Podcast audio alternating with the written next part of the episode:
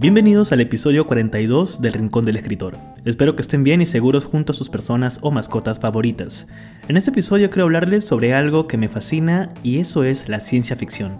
Pero hablaremos sobre algo mucho más puntual, sobre los libros que pueden comenzar a leer para introducirse mucho más en este género literario que es adorado por muchos pero incomprendido por algunas otras personas. Así que váyanse y sírvanse un poco de whisky porque yo me acabo de servir uno. Estoy acá con un pequeño vaso que me compré el otro día porque, en fin, gustos. Y si eres menor de edad y estás escuchando este podcast, pues te sugiero que tomes alguna bebida carbonatada o refresco, gaseosa o como sea que se llamen donde estás. Y comencemos. Yo soy Jairo Morales y esto es El Rincón del Escritor.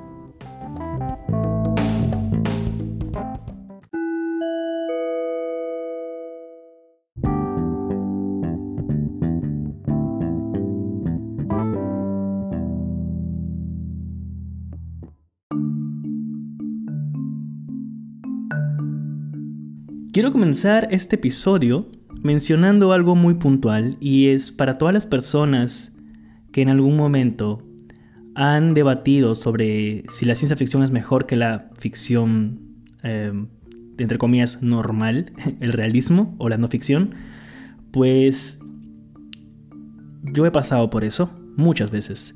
He estado en conversaciones con amigos míos o ex amigos míos en donde me decían que no, la no ficción es mucho mejor, los ensayos son mucho mejores, que el libro de tal escritor que solamente escribe sobre su vida o su biografía es muchísimo mejor que la ciencia ficción que estás leyendo porque no es real.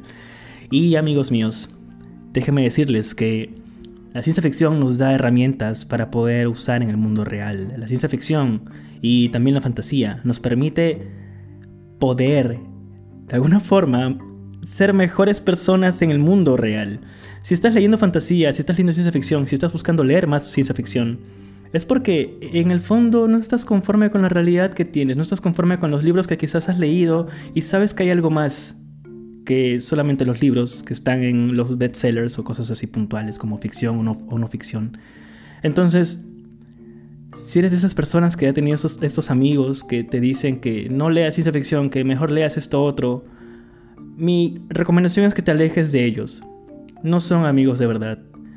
Actualmente hay una comunidad enorme en Internet, en Instagram, en Twitter, en, todo el mundo, que viven las historias de ciencia ficción como si ellos mismos lo vivieran. Viven historias de fantasía, viven cada cuento de ciencia ficción de una manera totalmente increíble. Hay youtubers, fantásticos e increíbles youtubers que hablan muchísimo de ciencia ficción, que hablan de videojuegos, de muchas cosas que te encantan. Pero si estás con personas que no aprecian lo que a ti te gusta, aléjate de ellos y júntate con personas que disfrutan la ciencia ficción, con personas que viven de la fantasía, con personas que disfrutaron el último episodio de Doctor Who, porque sí, porque simplemente fue fantástico. Esa es mi recomendación y eso es así como quería comenzar este episodio. Y habiendo dicho eso, continuamos con la programación habitual.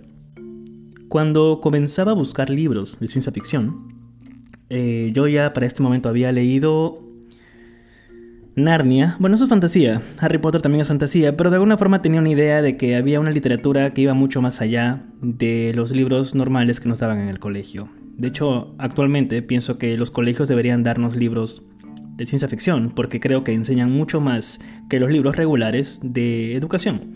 En fin, descubrí, mientras hacía este, esta investigación de qué libros leer de ciencia ficción, descubrí que había este término de las tres distopías del siglo XX eh, la distopía es un futuro en donde todo ha ido mal. Entonces habían estos tres libros que de alguna forma se consideran eh, los pilares de las distopías del siglo XX. Uno de ellos es 1984 de George Orwell, el segundo es Un Mundo Feliz del autor Aldous Huxley y el tercero vendría a ser uno de mis libros favoritos, Fahrenheit 451 de Ray Bradbury. Quiero hablarles sobre George Orwell rápidamente. 1984 eh, es una de las novelas que a la actualidad mm, está agarrando mucha más relevancia por todo lo que, entre comillas, fue considerado como ficción, ciencia ficción, pero con el paso de los años y el auge del casi totalitarismo que estamos teniendo muchos gobiernos, tanto en Latinoamérica como en parte de Europa, está haciendo que de alguna forma la gente empiece a tener mucho miedo. Entonces, ¿De qué trata 1984? Les cuento la sinopsis. En el año 1984, Londres es una ciudad lúgubre en la que la policía del pensamiento controla de forma asfixiante la vida de los ciudadanos.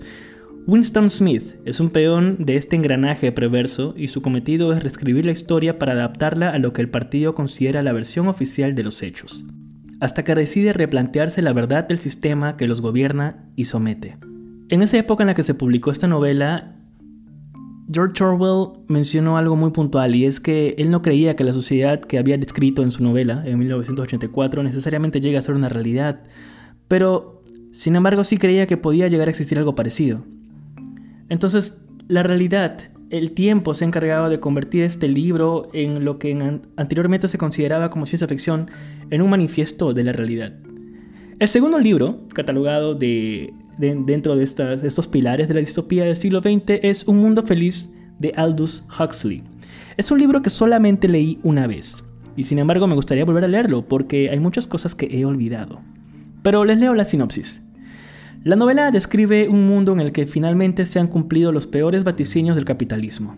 Triunfan los dioses del consumo y la comodidad, y el orbe se divide en 10 zonas en apariencia seguras y estables.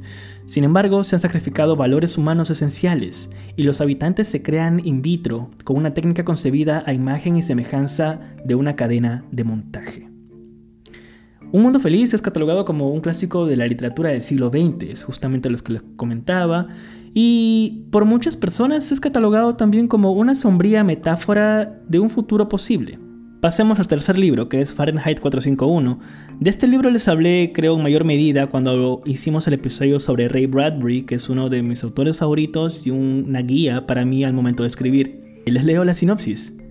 Fahrenheit 451, la temperatura a la que el papel se enciende y arde. Guy Montag es un bombero y el trabajo de un bombero es quemar libros, que están prohibidos porque son causa de discordia y sufrimiento.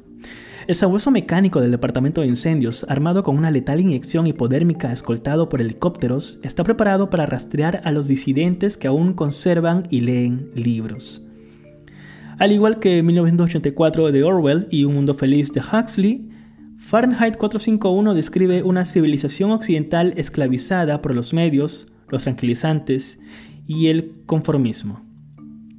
Como se pueden dar cuenta, la visión de Bradbury es asombrosamente profética. Habla en, esta novela, en Fahrenheit, habla de pantallas de televisión que ocupan paredes, de folletines interactivos, de avenidas en donde los coches corren a más de 150 km por hora. Entonces, hay toda una historia que fue escrita en esta época, en el siglo XX, y, y, tenemos ahora, en 2021, en medio de una pandemia global, en donde la realidad cobra un matiz mucho más diferente. Y esas serían las tres distopías del siglo XX, libros que pueden comenzar a leer.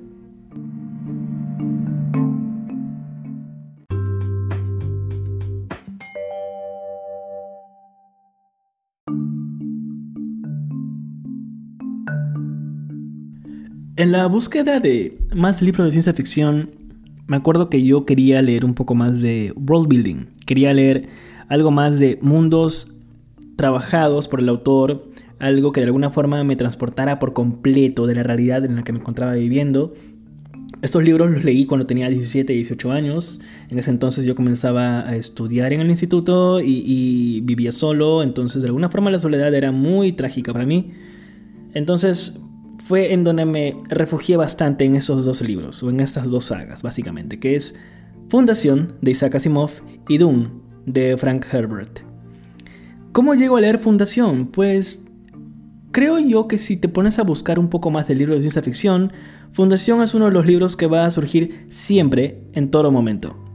Entonces, la trilogía de la Fundación es uno de esos libros en donde vas a aprender dos cosas. Que como ser humano eres momentáneo, efímero, para nada infinito. Y lo segundo es que como escritor, si es que quieres dedicarte a escribir ciencia ficción, vas a darte cuenta que puedes crear algo como esto. No un mundo, sino un universo entero. Y Isaac Asimov logró eso de una manera totalmente extraordinaria. Es un libro que me fascina y lo que recomiendo siempre leer, porque son muchísimos libros de fundación, porque quiero que, la, concepción de este libro fue que Asimov estaba en la oficina de su editor y su editor le dijo, quiero un libro tal cosa. Y Asimov le dijo, bueno, ya te describo fundación. Es así como se va a hacer la historia. Y literalmente se fue a su escritorio, se sentó y escribió los tres libros que tenemos. Los demás libros que vienen a continuación no son tan buenos que digamos, pero les recomiendo empezar con estos tres. Tengo entendido que vienen en un solo bundle, en un solo libro, la trilogía de la Fundación. El título son Fundación, Fundación e Imperio y Segunda Fundación. Un poco de sinopsis es de que el Imperio Galáctico, roído por la corrupción y las intrigas políticas, se desmorona. El psicohistoriador Harry Seldon ha previsto su decadencia y para tratar de, mitigar la expansión del caos, resuelve crear dos fundaciones en los dos extremos opuestos del universo para salvaguardar la civilización. Pero la aparición de un ser mutante con poderes paranormales amenaza el futuro de la humanidad. Lo que les he descrito es algo que sucede a lo largo de los tres libros, pero a mi opinión personal, el primer libro, Fundación nada más, es uno de los libros más fascinantes que he leído, porque la manera de escribir de Asimov te transporta a lo que está escribiendo y de alguna forma e, eres tú el que está viendo a los protagonistas tomar decisiones totalmente fascinantes y es uno de los libros en donde yo sentí, lo leí a los 17 años, cómo mi mente se expandía, cómo mi mente se abría frente a estas ideas nuevas. Que creo yo que eso es lo que nos gusta de la ciencia ficción. Ideas nuevas, ideas que de alguna forma nos permitan ver que los problemas que tenemos, las preocupaciones que tenemos, el estrés que tenemos del estudio, del trabajo, es nada comparado con lo que realmente puede suceder en el mundo o en el universo entero. Esto fue lo que me transmitió a mi fundación. Fue el primer libro que me dijo, todo lo que sientes, todo lo que de alguna forma u otra crees que temes o que pueda suceder, no va a suceder. Y si sucede, no importa.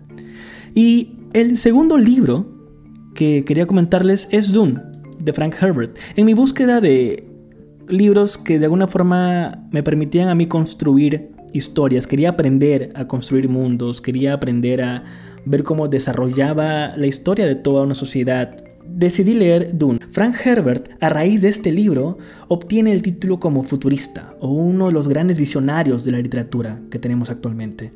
Dune es un clásico y no sé si ya lo saben, el año pasado estaba previsto que se estrenara una nueva adaptación de esta película eh, dirigida por Denis Villeneuve, el que hizo Arrival y Blade Runner 2049. Eh, pero bueno, pandemia y sé que se va a estrenar este año. Entonces, como una sinopsis de Dune, la historia comienza a miles de años en el futuro, en un gran imperio galáctico, dividido en cuasi feudos controlados por familias nobles. La clave para el control del imperio se encuentra en Arrakis, un planeta desértico también conocido como Dune. El protagonista de la historia es el joven Paul Atreides, heredero del ducado de la casa de los Atreides. Su padre, Leto Atreides, recibe de pronto la orden de trasladarse a Arrakis, a Dune, y Paul deberá enfrentarse por un lado al emperador y por otro lado a sus antiguos enemigos, la casa de los Harkonnen. Dune es una admirable mezcla de aventura, misticismo y política. Y tengo entendido que ganó el premio Nebula en 1965 y el premio Hugo en 1966 y cimentó una de las sagas más grandiosas de la ciencia ficción. Es uno de los libros que me fascinó. Actualmente hay una edición eh, que está inspirada en la de Folio Society, que es una editorial que vende libros totalmente caros y ridículamente caros, en verdad. Um, pues Nova, la editorial, el sello de Penguin Random House, lo publicó al español con una nueva traducción, con ilustraciones y sé que actualmente lo puedes encontrar en cualquier librería que tengas. Así que espero que, lo, que publiquen los demás números porque son tres o cuatro libros de Dune. Apenas he leído los dos primeros, pero a lo que voy es nuevamente con este primer libro de Dune. Te marca una forma de pensar. Eso es lo que me encanta de estos libros. Es por eso que Fundación y Dune son esos libros que vienen y te agarran del cuello y te estampan contra la pared y te hacen pensar y darte cuenta que lo que crees que es tu vida no es tu vida realmente, sino es algo mínimo en la historia de la humanidad. Y entendiendo eso, empiezas a ver la escritura como no como un problema, sino como algo parte de tu vida, como algo que vas a hacer de alguna manera siempre. Creo yo que eso es lo que me funcionó a mí al momento de escribir, cuando decía bastante que no tenía tiempo, que no me daba permiso para escribir, que no tenía espacio para escribir. Cuando leí estos libros entendí muy bien que lo que tenía que hacer simplemente era sentarme y escribir.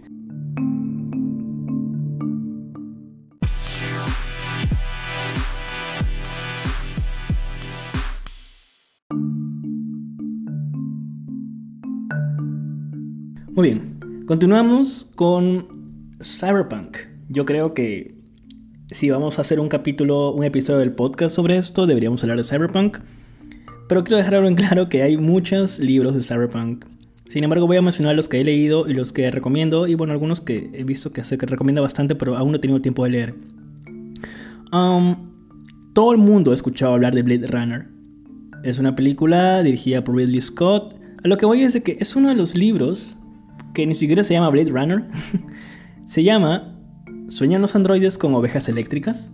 Philip K. Dick, el autor, es uno de los autores más prolíficos que tenemos en cuanto a ciencia ficción. Si ustedes quieren leer ciencia ficción, les recomiendo cualquier libro de Philip K. Dick. Apenas he leído dos o tres libros de él, pero mi favorito sigue siendo este, el que estoy hablando, Sueñan los androides con ovejas eléctricas, que actualmente lo encuentran como Blade Runner, porque creo que las editoriales se cansaron de poner ese título y han ido por el cual se hizo famoso. Ahora, el libro es muy diferente que la película, simplemente utiliza los nombres, hay ciertas cosas que sí son puntuales, pero el libro es muy diferente que la película, así que les recomiendo de todos modos ver la película si es que gustan. No, sí, véanla, porque es perfecta, es una obra maestra de algo audiovisual. Y lean el libro y hagan sus comparaciones. Entonces, hablando un poco más de Cyberpunk, la influencia que ha tenido Blade Runner en cuanto a película, a nivel de estética, es algo que se ha mantenido hasta la actualidad, en donde es de alguna forma algo todo saturado, todo es luces de neón, muy onda ochentera, que por ejemplo, si ustedes han visto Black Mirror, tenemos este capítulo de la segunda temporada, si no me equivoco, de San Junipero, que toca muchísimo esta onda ochentera, es literalmente eso. Entonces, en la actualidad tenemos muchos libros que hablan y describen lluvias, luces de neón, lugares abarrotados y gente comiendo ramen. Porque eso es lo que nos dejó Blade Runner, es lo que nos dejó Ridley Scott y todo su departamento de dirección de arte, inspirado en el libro de Philip K. Dick. Pero en esencia el libro de Philip K. Dick lo que nos narra es una realidad en donde, bueno, es un futuro, en donde la humanidad ha logrado colonizar otros planetas y lo que necesita es fuerza laboral, mano que vaya a trabajar allá. Entonces las corporaciones lo que empiezan a hacer es dejan hacer productos como galletas, papitas, gaseosas, lo que sea, y empiezan a hacer humanos que los llaman replicantes para que vayan a apoyar. Esto es un contexto de fondo, ni siquiera se menciona. Lo que les estoy contando es algo que yo he sacado mis conclusiones leyendo el libro muchas veces. Pero es algo que no sé si la gente se ha puesto a pensar en eso. Sin embargo, es algo por lo cual a mí me gustaría hablar de eso en alguna novela, en algún momento de ciencia ficción en la idea de qué pasaría cuando los humanos colonizan otros planetas, qué es lo que necesitas, qué recursos hay, qué recursos no tienes. Entonces, eso es lo que maneja Philip K. Dick. La manera en de que describe este mundo, la manera en la que cuenta de alguna forma u otra cómo es que la humanidad va a estar en este plano del tiempo en el que nos escribe. Es una novela totalmente fascinante, es una novela que yo recomiendo muchísimo, pero también que estoy hablando ya de la película, recomiendo mucho la película. Y la continuación, que sería Blade Runner 2049 o 2049, la cual la dirigió Denis Villeneuve, pues es una novela, es, una película muy interesante, hermosa visualmente. Si no me equivoco, ganó un Oscar a dirección de arte. entonces, es una historia en donde te narra, ya no hay, por ejemplo, hay escasez de alimentos, entonces lo que hay a continuación de eso, o por consecuencia de eso, son eh, granjas sintéticas. La humanidad consume esas cosas. Entonces, a lo que quiero llegar es que todos los libros de ciencia ficción que leas no es solamente cuestión de leer el inicio, descubrir su nudo y ver el desenlace que tengan, sino es ver qué cosa hay detrás en las historias. Al menos eso es lo que yo hago. A mí me interesa muchísimo la construcción del mundo, la descripción de la sociedad. Yo soy partidario de la idea de contar algo con menos. Entonces, mientras tú escribes algo, es muchísimo mejor. Mi forma de escribir es, por ejemplo, en donde yo no, yo no describo, yo muestro, pongo a los protagonistas interactuando con el mundo. Quizás eso puedan usar ustedes para lo que están escribiendo. Pueden intentar escribir un cuento usando estas herramientas que les estoy comentando. Ahora, en cuanto a Cyberpunk, hay un libro que es digamos, elemental si uno quiere dedicarse a leer esto y es Neuromante de William Gibson. Es uno de esos libros en donde siempre te vas a encontrar. Ahora, Neuromante es uno de esos libros que ganó un premio Hugo, ganó un premio Nebula y ganó un premio Philip K. Dick en el 85. La sinopsis es la siguiente. Un futuro invadido por microprocesadores, en el que la información es la materia prima. Vaqueros como Henry Dorrit Case se ganan la vida hurtando información, traspasando defensas electrónicas, bloques tangibles y luminosos como rascacielos geométricos. En ese espeluznante y sombrío futuro, la mayor parte del este de Norteamérica es una única y gigantesca ciudad.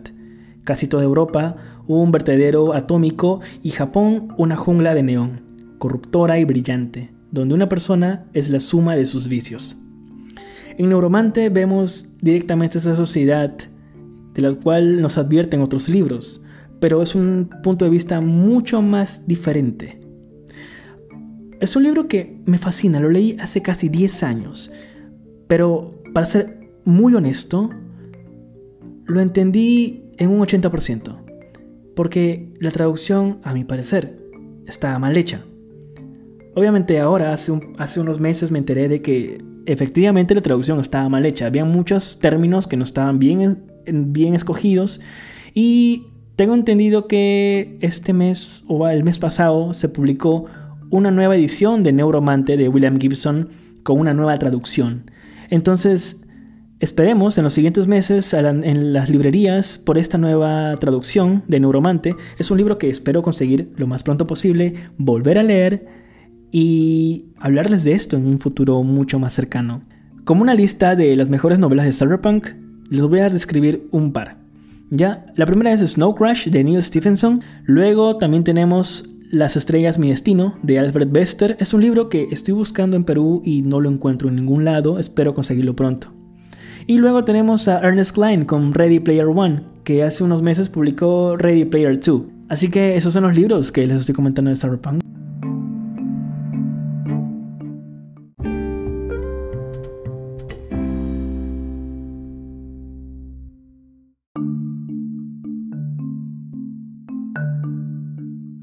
Como último segmento, quiero hablar sobre los libros modernos, los libros actuales que se han publicado. Hay muchísimos. Me estoy, me estoy tratando de poner al día ahora que se han anunciado los finalistas de los premios Hugo del 2021. Si no me equivoco, el siguiente episodio o dentro de dos episodios voy a hablar, vamos a hacer un episodio sobre los finalistas de los premios Hugo y hablaremos sobre todo de novelas gráficas finalistas a estos premios junto con Jesús del canal de YouTube Nerd Geeks. De los libros modernos, a mi parecer, he estado leyendo mucho más ciencia ficción china moderna. Eh, me encanta. A mí particularmente me encanta mucho la cultura asiática. Así que yo lo que hago siempre es algo que me gusta, digamos un país que me gusta, me pregunto qué literatura tienen. Tanto la ficción, tanto los, eh, la no ficción, como sobre todo qué hacen en ciencia ficción ahora. Y China es uno de estos países que, a mi parecer, y puedo estar equivocado, pero yo creo que su avance tecnológico va de la mano con su ciencia ficción. Entonces, si lo que están buscando algo mucho más moderno o saber un poco más qué es lo que está sucediendo, recomiendo lo que ya recomendé en episodios pasados, pero creo que no lo hice con mucho énfasis, y son dos antologías de cuentos. Ambas han sido editadas y publicadas por Ken Liu, que en algún momento voy a hablar también de él. Los títulos de estos libros son el primero Planetas Invisibles y la segunda es Estrellas Rotas. Hace poco vi que este segundo libro, Estrellas Rotas, ha llegado a Perú, así que pienso comprarlo lo más pronto posible. En cuanto a Planetas Invisibles, es una antología que compré hace un par de años y me enamoré por completo de los cuentos que tienen.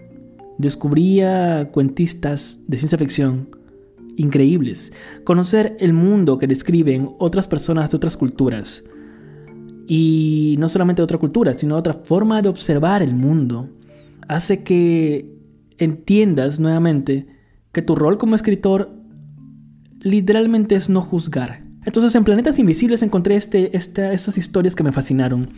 Una de ellas fue El pez de Lijiang, fue escrita por Chen Qiufang. Y eso es. Um, y luego también dentro de Planetas Invisibles está este cuento que de, de Jing Fan Hao, que es una de las primeras autoras chinas en que ganó un Hugo Award por este cuento, que es Folding Beijing o en español es Bajo los pliegues de Pekín. Es un libro que es un cuento que fascina, sorprende y agarra nuevamente y te sacude y te hace dar cuenta que hay muchísimas formas de contar historias.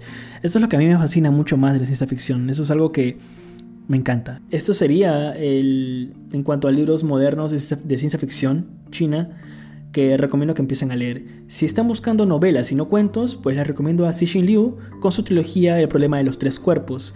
Es una novela que la verdad no he podido hacer un review propiamente dicho porque no sé cómo hacerlo, no sé por dónde empezar. Voy a hacer el intento nuevamente, quizás tenga que leerlo otra vez. Así que, nuevamente, esos son los libros que recomiendo que pueden empezar a leer porque ciencia ficción hay muchísimos temas que podemos tocar.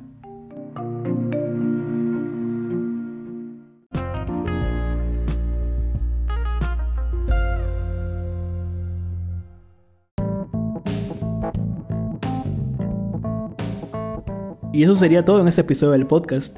Quiero dejar algo muy en claro. Para hablar de ciencia ficción y de los libros de ciencia ficción se necesita mucho más que un episodio en el podcast, así que espero poder contar con otros parte 2, parte 3, parte 4 y así sucesivamente hasta que hablemos de muchos más libros de ciencia ficción. Y esto es mucho más relevante, sobre todo si es que se trata de encontrar el enfoque desde el punto de vista de la construcción de estas obras, entonces eso toma mucho más tiempo.